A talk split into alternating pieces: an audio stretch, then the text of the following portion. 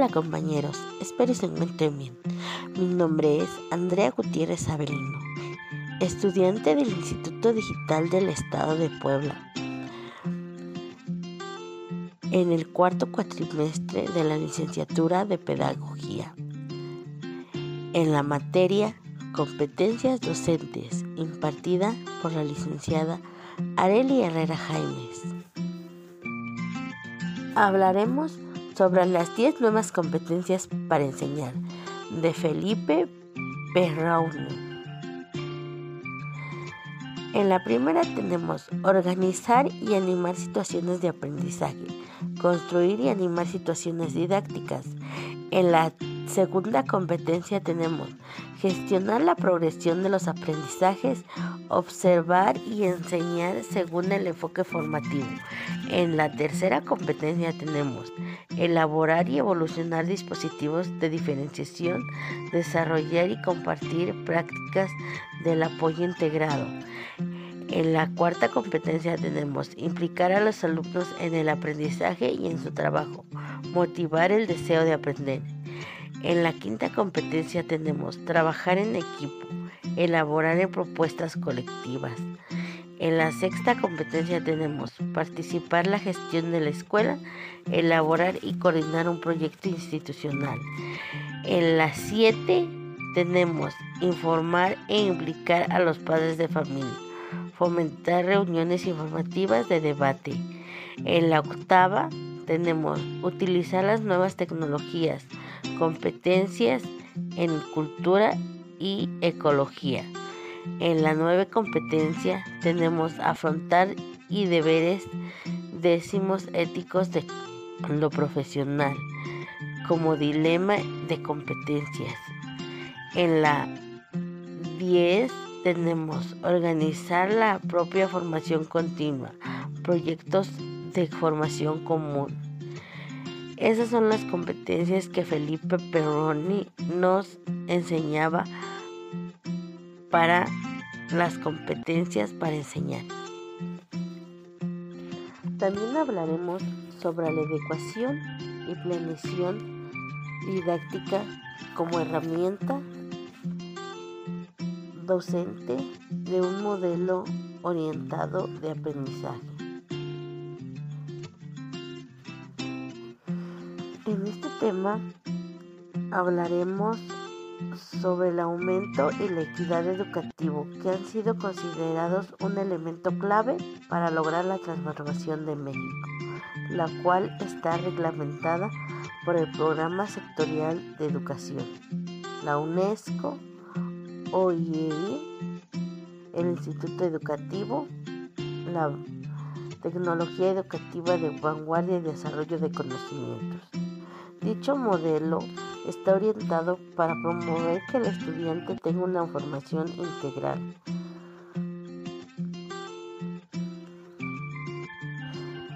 Como bien saben, el marco teórico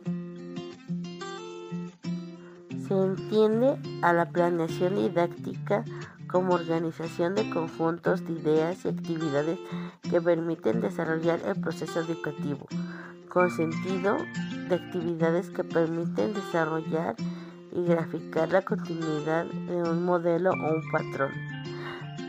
Es el conjunto de información que contiene y conforma un plan de acción integral que permite la claridad de fundamentos orientados en el proceso de enseñanza-aprendizaje la manera en que el docente estructura la enseñanza, distribuye el aula, que asigna a los docentes para el trabajo, recursos educativos, las estrategias y los mecanismos de evaluación. Parte de una enseñanza eficaz, como decía Maurilio Martínez Garrido y Hernández Castillo. A esto se suma el andamiaje, necesario para que los alumnos construyan el conocimiento por la apropiación de contenidos y la práctica para aplicar y enviar en diversas situaciones de aprendizaje. Acentúa la importancia de la característica de conocimientos. La planeación no debe llevar a cabo solo una actividad técnica, limitada o llevar unos formatos, sino que debe traducirse en interacción educativa para resolver resultados, análisis y variables de elementos del contexto cultural y condiciones socioeconómicas del entorno en el que vive el estudiante o se desempeña. También podemos decir que emplea la metodología educativa para permitir el aprendizaje de cada sujeto de acuerdo a las características del individuo, desarrollando múltiples recursos. El maestro es el quien debe reflejar su desempeño a lo largo de la asignatura y no solo que describa una vez al mes un examen. Entre ellas las ventajas se deriva la elaboración y la planeación didáctica. El personal docente recoge y emplea recursos didácticos para el inicio de un curso. Los alumnos que participan forman la magia, la cual define la metodología del aula más eficaz para fortalecer el aprendizaje y reconocer una acumulación de dichas creatividades, como decía el docente Maurilio Martínez Garrido y Hernández Castilla.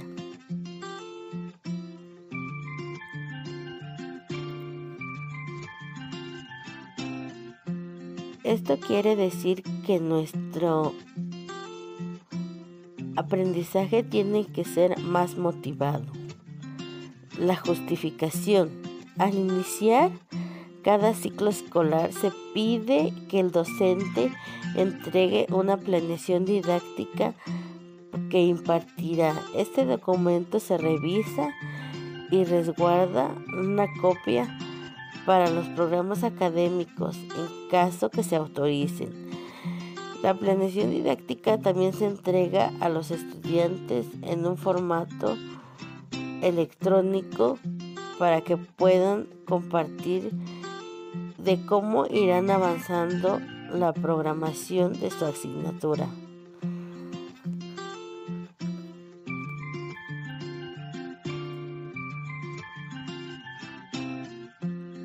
Asimismo, se hizo la revisión de para formar planeaciones didácticas descriptivas a niveles universitarios, diseñar y estructurar empleando por asignatura y centros educativos. Los resultados, elementos fundamentales de la planeación didáctica institucional. La selección contenida de manera permanente en la formativa institucional. Fichas de identificación, contenidos del tema, selección de objetivos, sección de criterios y bibliografías, fichas de identificación. De acuerdo a Zabalza, las planeaciones didácticas deben contener datos descriptivos de las asignaturas con nombre, clave, tipo de asignación, ciclo escolar, educativo, créditos y hora de impartición frente al grupo del docente trabajando de forma independiente.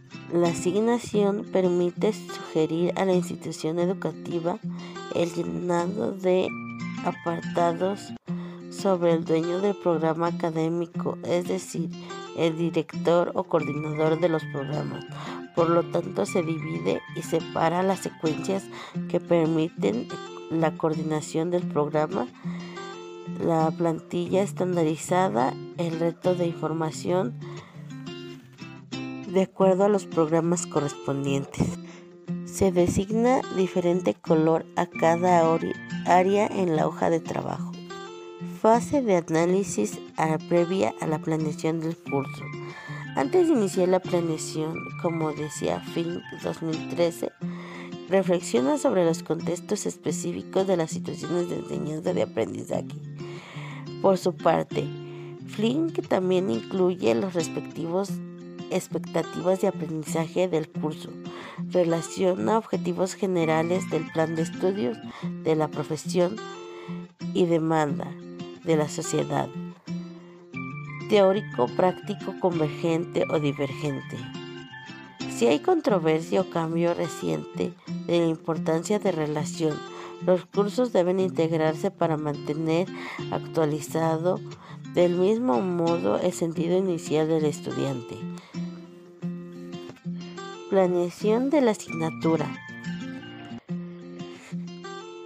La realidad y el paradigma de la formación del docente, como decía Díaz Barriga, los puntos de vista pedagógica, el perfil determinado, la figura hegemológica del profesor frente al grupo, las estrategias, los métodos de enseñanza, los fundamentos previos y las estrategias de evaluación adquieren memoria del conocimiento, se observa y se admite contar una preparación didáctica eficiente, ya que no participa en actividades de formación actualizada para adecuar el ejercicio magisterial. El docente imparte clases a nivel licenciatura, a fines de salud, el profesor cuenta con estudios de posgrado, la pedagogía representa el 28% total de profesores que cuentan con experiencia en docencia educativa. En conclusión, podemos decir que la mayoría de los docentes de educación superior en México con profesional egresados de licenciatura realizan estudios específicos en relación con la docencia y gestión escolar. Incluye la planeación de aspectos de acuerdo y definen los factores de situaciones.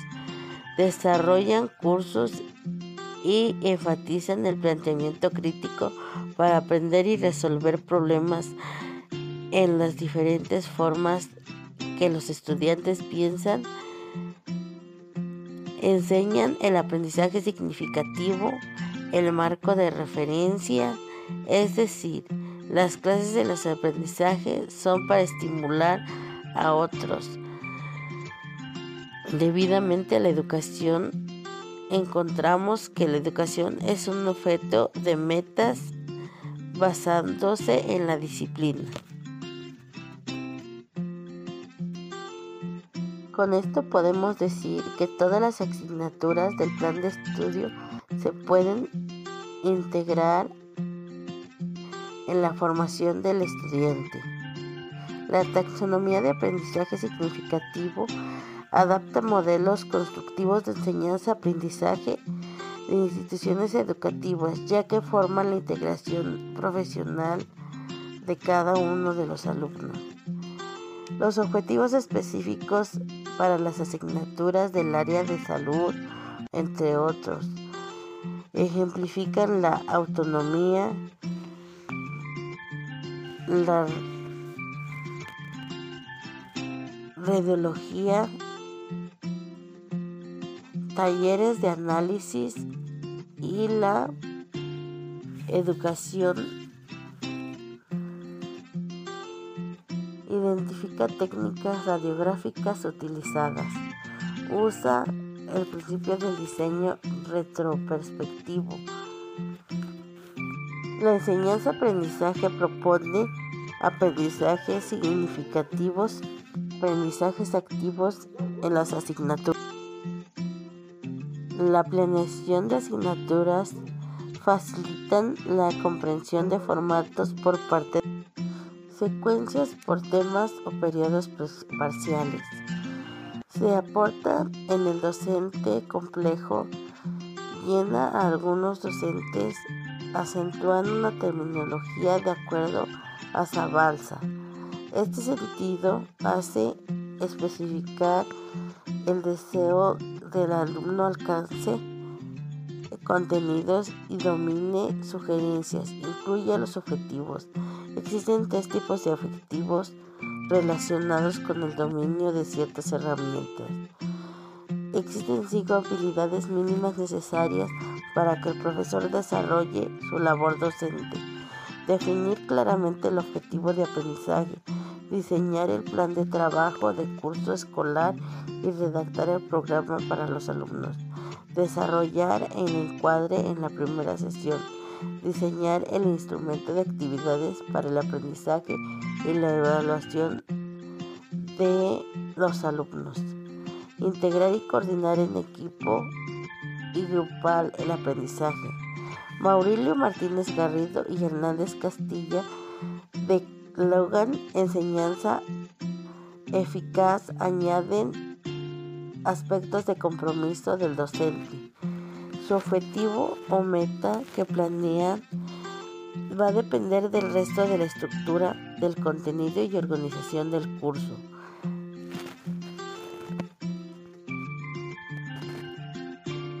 Los formatos de planeación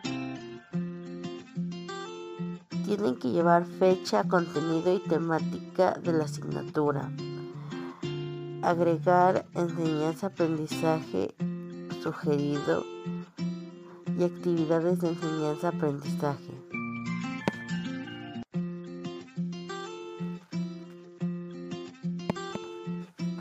Elaboración de secuencias didácticas de enseñanza-aprendizaje en clase y independiente, dependiendo las sesiones que realicemos.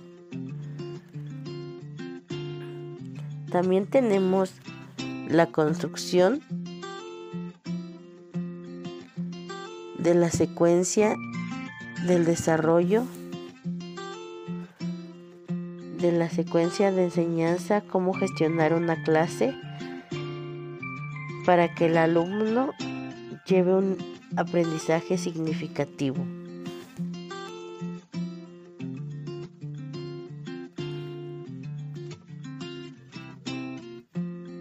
La modalidad de la secuencia didáctica tiene que tener un inicio, un desarrollo y un cierre, de acuerdo a los momentos específicos de la clase. También podemos decir que el aprendizaje pasivo recibe información e ideas, el aprendizaje activo, experiencias de reflexión, hacer observar, el diálogo con uno mismo y otros. Las actividades de aprendizaje pasivas y activas incluyen el aula, proporcionan el aprendizaje para llevar a cabo una mejor enseñanza-aprendizaje. La forma de aprendizaje y de evaluación depende del alumno y del profesor.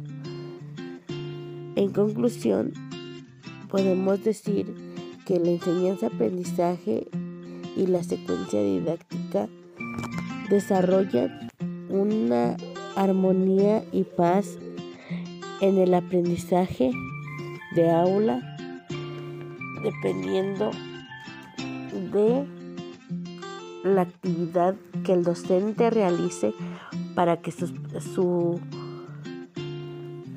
para que sus dinámicas o su secuencia didáctica sea más activa para que los alumnos tengan una motivación. Por mi parte sería todo. También podemos decir que en conclusión eh, el maestro es el que va a llevar la secuencia de forma dinámica.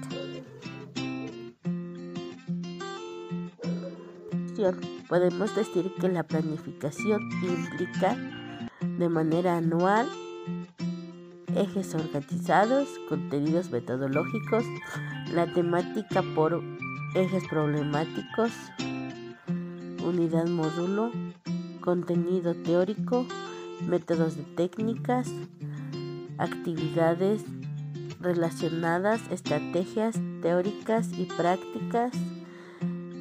También puede ser diarias, procesadas continuas, documentos para la evaluación.